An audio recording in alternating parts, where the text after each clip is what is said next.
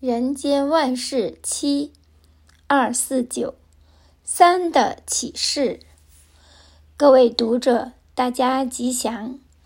文字的发明是人类文明的一大进程，尤其数字的应用，更为生活带来诸多便利。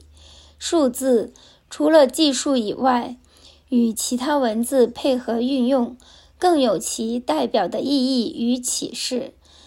兹以三为例，略说之。一、三十六计。三十六计的故事在中国民间可谓家喻户晓，诸如连环计、空城计、离间计、美人计、苦肉计等。三十六计给吾人的启示，就是现代人讲究计划人生，生活中举凡成家立业。生儿育女、理财投资、退休养老等，都要计划。有计划总是好事，就怕没有计划。没有计划的人生，糊涂行事，到头来活出一笔糊涂账。有一句话说：“吃不穷，穿不穷，算盘不到，一世穷。”所以人生要有计划。人从童年到老年，至少要做好就学计划、创业计划、成家计划、发展计划、阅读计划、退休计划、养老计划等。人能按照计划行事，纵有误差，也不致有太大的损失。二、三思后行。做人要言行一致，凡事经过审慎思考后，就要付之实践，也就是要行解并重。三思后行是告诉无人，凡事不可冲动鲁莽，不可以不经缜密思考就妄动，否则必然吃亏。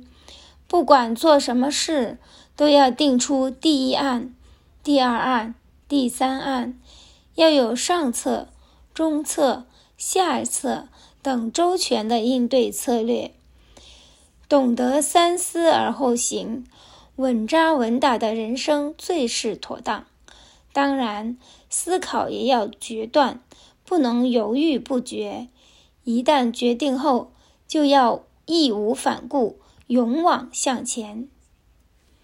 三，三省吾身。曾子说。吾日三省吾身，真是一句最好的座右铭。一个人每天能有三次反躬自问：我今日有缺失空过吗？我今日有功德成就吗？我今日有损人利己吗？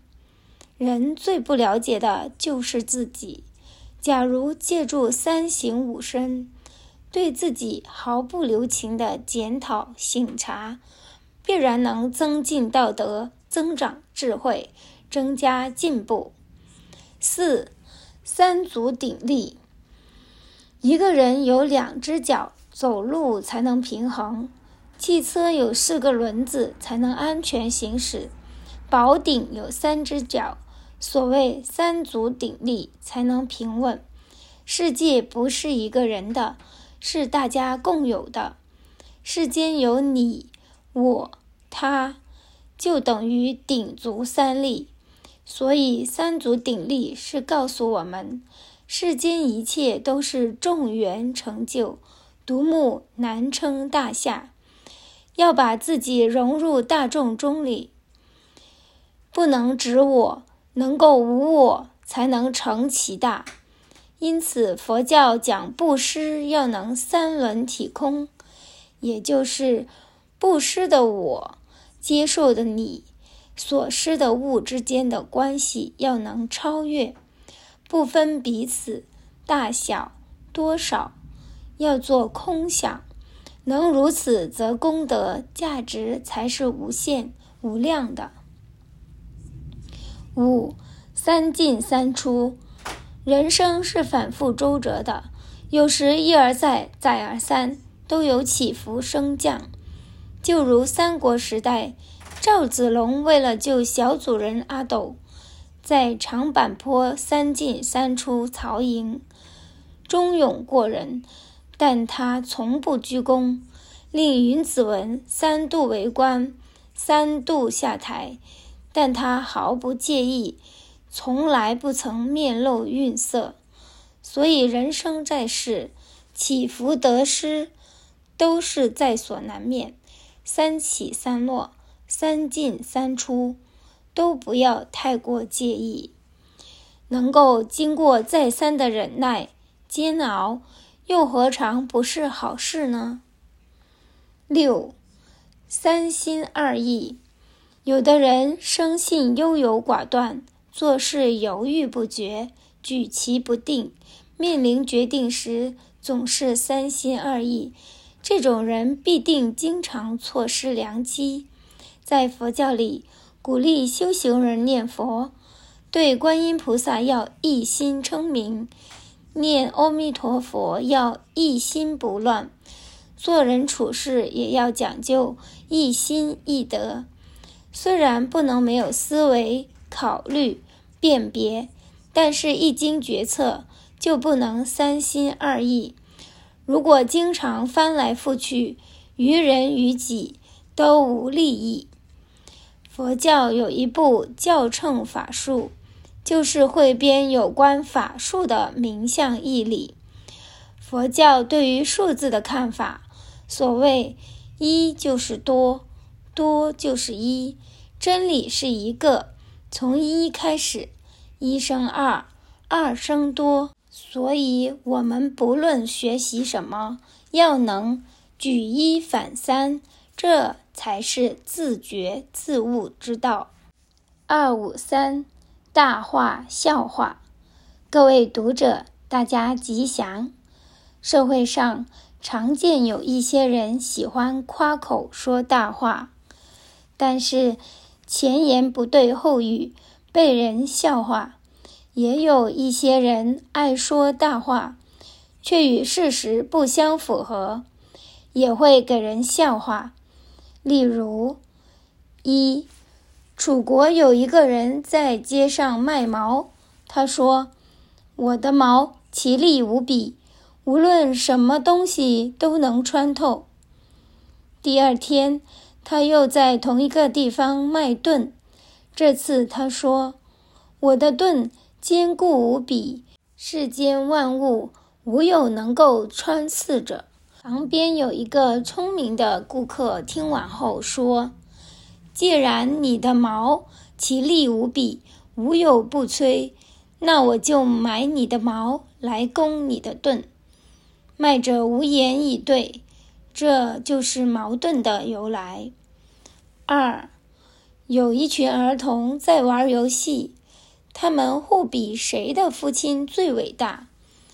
甲儿童说：“我的父亲很伟大，他每天辛苦工作。”赚钱买糖果、冰淇淋给我吃。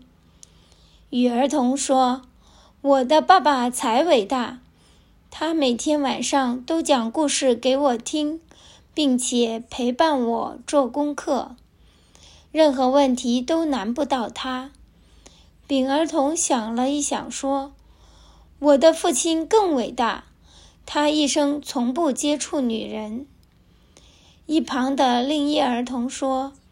既然如此，你又是如何出生的呢？丙儿童一听，哑口无言。三，有一个儿童骄傲地对着玩伴炫耀说：“我的父亲是天神，我的母亲是天女，他们结婚后生养了我，所以我有父亲的神勇，以及母亲的美丽。”另一儿童说：“神勇的天神与美丽的天女挂在我家墙上，他们都不会动。你怎么说神勇呢？”四，张三对他的朋友说：“我现在走路每天日行千里。”朋友问：“你从哪里到哪里？怎么日行千里呢？”张三说。我早上从台北到高雄，下午从高雄到台北，所以日行一千华里以上。朋友说：“先生，这不是你行，这是汽车在行。”佛经里有一个故事，一位母亲死了唯一的儿子，悲痛不已，请求佛陀想办法救他的爱子。希望能使爱子死而复生。佛陀告诉他，只要他能找到一户人家从未死过人，跟他要到一株吉祥草，或许有救。这个救子心切的妇女一听，内心重新燃起希望，于是赶快到村子里挨家挨户的问：“你们家有死过人吗？”结果问遍了全城，答案都是肯定的，有死过人。这时，他终于悟到一个道理：有生自然就会有死，这是必然的道理。但是，仍然有人不解：佛陀为什么不肯慈悲想方法救他呢？其实，世间无常。人死不能复生，佛陀不能自相违背，不能自相矛盾，所以大话就不会成为笑话。但看世上有很多人爱说大话，结果却成为愚不可及的笑话，主要是心地不明，常识不通，因此被人讥笑。如果做人能明因事果，通情达理，也就没有这许多大话和笑话了。